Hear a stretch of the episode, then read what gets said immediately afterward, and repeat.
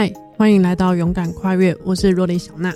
那我这次要来分享的书，就是各大书籍排行榜都有上榜的《蛤蟆先生去看心理医生》，讲讲为什么要分享这本书。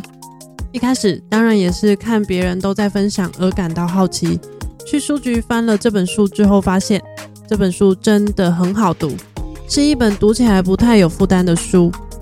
而我买下这本书的当下，单纯只是好奇它的内容是怎么样的。第一次读的时候，也只是把它当做故事书般，没什么重点就读完了。但因为我目前是边上班边就读在职专班，在上班与上课之间，不知道为什么一直没有办法找到生活的平衡。忙碌的上班与沉重的课业压力，我渐渐感觉生活越来越喘不过气来，于是我的心里生病了。但不至于到想要轻生的地步。我听从身心科医生的建议，去找了心理医生。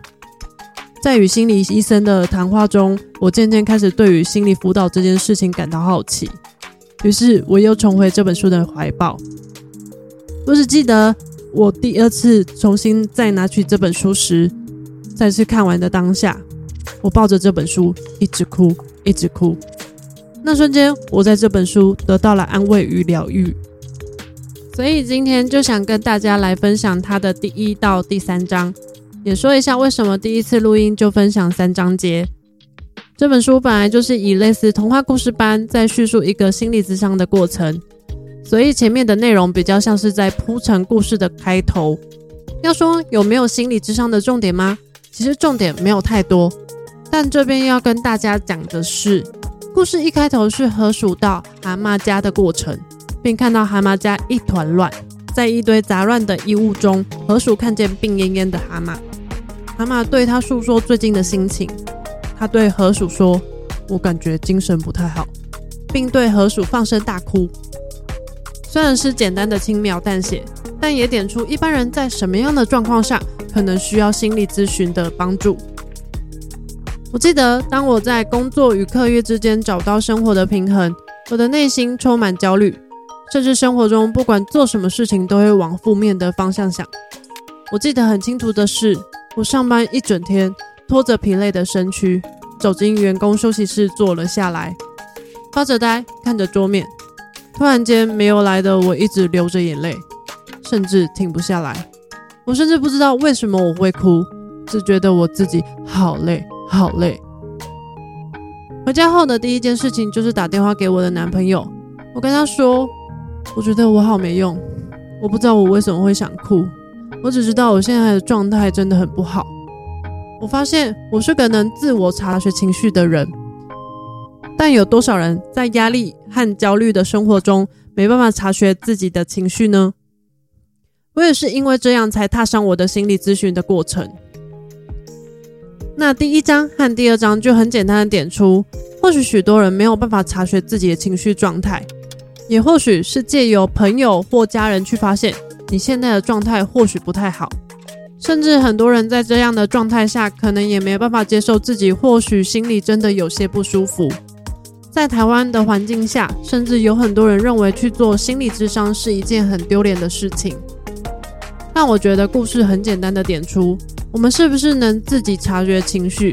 我们身边的朋友和家人能不能做出好的判断，并协助我们找到帮助？故事的第二章后面就有说到，河鼠后来跑去跟鼹鼠说蛤蟆的状况。鼹鼠判断蛤蟆会变得跟以前不一样，或许是精神和内在正在经历重大的改变。后来又刚好看到村庄开了一家心理咨询小屋，想到或许这个对蛤蟆会有帮助。一群人想要帮助蛤蟆，便前往蛤蟆家，告诉他能得到专业的协助。故事的这边都是身旁的人察觉蛤蟆应该要变好，但蛤蟆自己却完全没有自己的想法和意愿。接着在大家半推半就的情况下，蛤蟆就踏进智商室。只见蛤蟆心不甘情不愿地坐在椅子上，对苍鹭说：“你不打算告诉我应该怎么做吗？”看见这个状况的苍鹭，马上就拒绝接受蛤蟆的咨询。这边苍鹭为什么会拒绝蛤蟆呢？心理智商的过程向来是自发性的过程，智商师和当事人必须是自愿的状态，而不是身边的人要你来咨询就该来咨询。当本人都没有意愿进行整个过程的话，智商师既不能取得你的信任，更不能让你自愿讲出那些在你心底沉积已久的问题。这就是为什么昌路当面马上拒绝蛤蟆的原因。第三章一开头就点出这件事情，甚至有职业道德的智商师是有权利因为你的不配合拒绝当事人的。故事就在叙述这样的过程中，简单的带过我们生活中可能会遇到的挣扎与过程。如何判断自己在情绪糟糕的状态？有些人看这本书的这三章，感觉没什么重点，但实实在在经历过这些过程的我，突然也能理解，或许这世界上有更多人需要专业的协助，却没办法察觉自我的情绪，而身旁也没有能协助自己的朋友和家人。希望大家在看这本书的当下，也能思考最近的情绪温度在什么地方。最近一周内最开心的一件事是什么？会不会不自觉的突然没理由的哭泣？试着静下心来问问自己吧。这三章的分享就到这边，下礼拜我们就要跟着蛤蟆走进心理咨询小屋，接着分享第四章后面。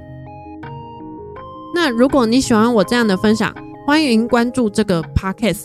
我也会把这集文字稿分享在资讯栏，有兴趣的人也能点击看看。再来，喜欢我的 podcast，欢迎五星留言并分享给你的朋友。就让我们一起展开与书的旅程吧，一起勇敢跨越吧！拜拜。